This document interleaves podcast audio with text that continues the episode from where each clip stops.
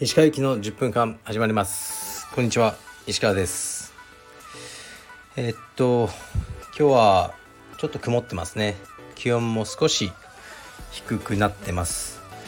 でももう10月のね中盤ですからね。通だったらスウェットとかねフーディーとか着てても全くおかしくないんですけど東京はロンティーぐらいでちょうどいい感じですね。やっぱ温暖化なんですかね。なかなか重医療が売れないあの時代になってきましたね。コートとかが、ね、ダウンとかあまり売れないみたいですね。で昨日は何をやったんだろう。あそう昨日は息子とベイブレードをやらされてましたね夜。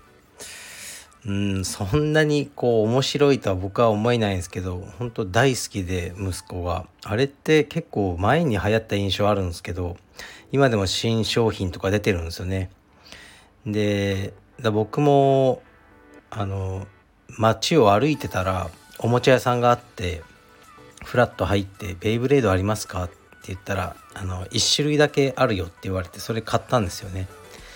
で家に持って帰ってきてでこれがパパのベイブレードだって言ってそしたらあのそれは初心者用で弱いやつだとか息子も言ってたんですけどこいつが意外に強くて結構ね息子が持ってるいろいろまあ彼曰く最強のベイブレードたちをあの一周しちゃうんですよね。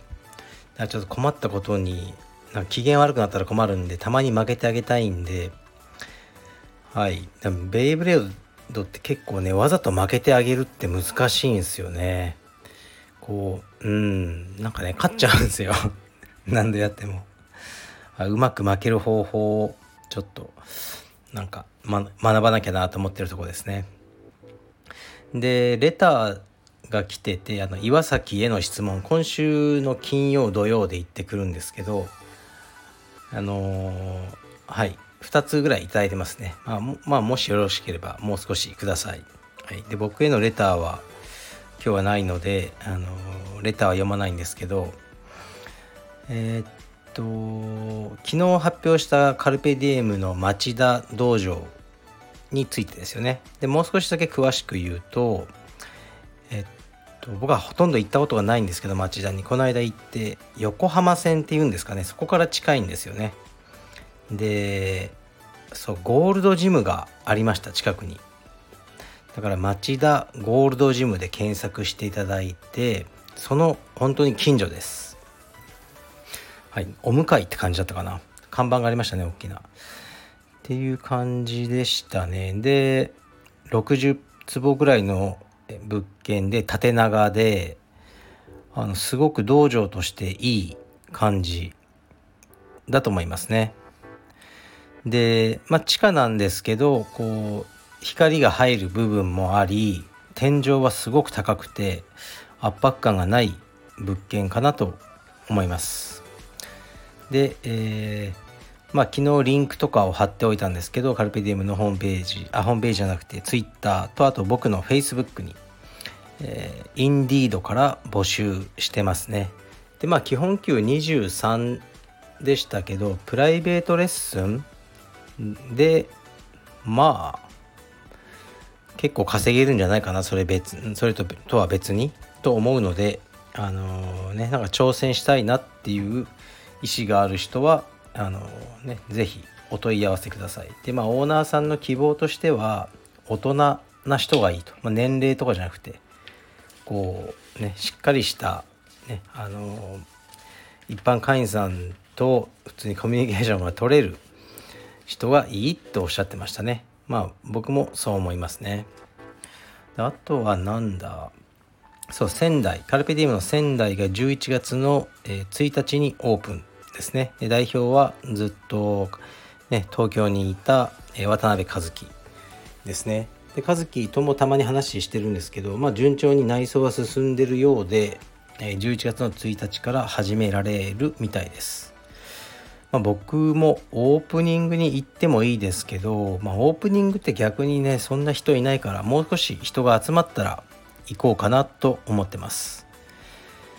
で、えー、の問い合わせとかねいろいろ入会の希望とかはちょくちょくあるそうなんで最初からねいいスタートが切れるんじゃないかなと思ってます。で長崎の諫早はどうなんだろう？あまり聞いてないですがまあ人が少しずつ増え始めてるっていうことはちらっと聞きましたね。こちらもあの新しい道場ですけどすでにあのなんかツイッターとかでねちらほら見るので、いい感じで進んでるんじゃないかなって思いますね。で昨日あの話してた海外っていうのは中国なんですよね。で中国で北京じゃないんですけどもう中国ってやっぱり僕が知らないような街に1,000万人とか人がいるって感じですよね、まあ、人口が多いんで。だから道場をやるにはすごくいいあの環境なのかなと思います。で何ていうとこだったかな。ちょもうちょっとね読めないんですよね。読めない街です。すいません。であのまあインストラクターはカルピディエムの今疲労で、えー、っと練習してるねまあ若い人なんですけど。一応あの帰国前に紫帯。でも結構青帯で4ストライプ4本線でもういつでも紫帯ね出していいという状態なので紫帯を授与してで中国で道場をやっていただこうと思いますね。紫帯でもまだ中国中国だと全然なんというか OK みたいですね。日本だと紫帯道場、どうなのと思いますけどまだ中国はそういう感じらしいです。からまあ国によっていろいろ違いますよね。うん。であとなんだっけなそう。東京の、えー、とコロナの感染者ですね。で昨日が49人だったんですね。ついに50人を切ったということですね、まあ、かなり少なくなってきてますね。でゼロになる日はもう来ないんじゃないかなと思うんですよ。コロナもね何千年も前から常にいたはずなんで。でそれを PCR っていうものがね、あの、新しく始めててこういうふうに感染者って、ね、なっちゃう。数にね出ちゃうってことになってるんですけどこれからもまあ一定数は居続けると思うんですよね。でやっぱりそのマスクの問題ですね。マスクはもちろん今してますけどマスクをつけて充実をやるのが当然ではないんですよね。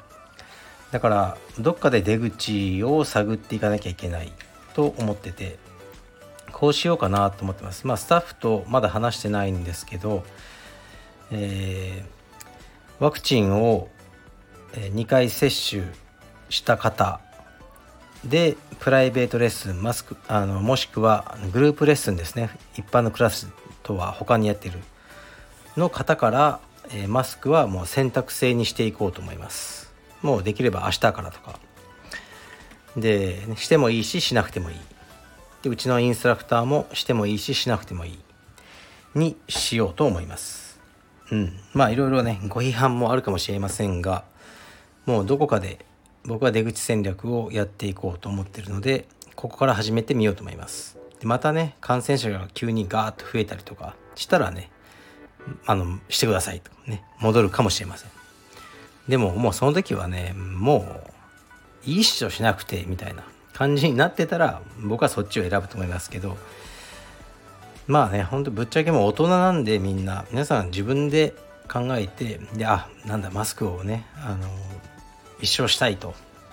いう人はもう本人はすればいいとですね。選択肢でマスクをしちゃいけないというルールは絶対作らないんで、ね、すればいいと思いますしあのもうしたくないと思ってる人もね今はまあ道場をね所属する道場のルールに従っていただくという感じですね。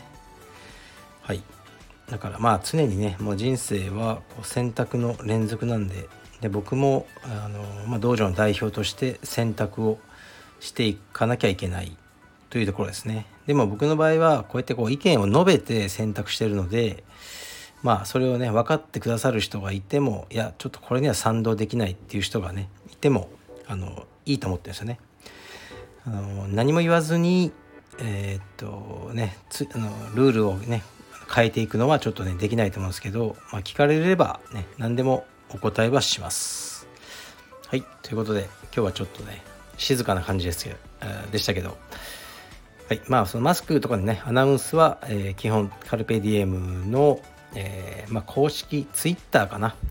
が一番早いというかあのいいと思いますね。インスタとかにも載っけていくと思いますが、まあ、公式ツイッターをえー、っとね参考にしていただければと思います。あでも僕が言ってるのはカルペディエム青山の話ですね。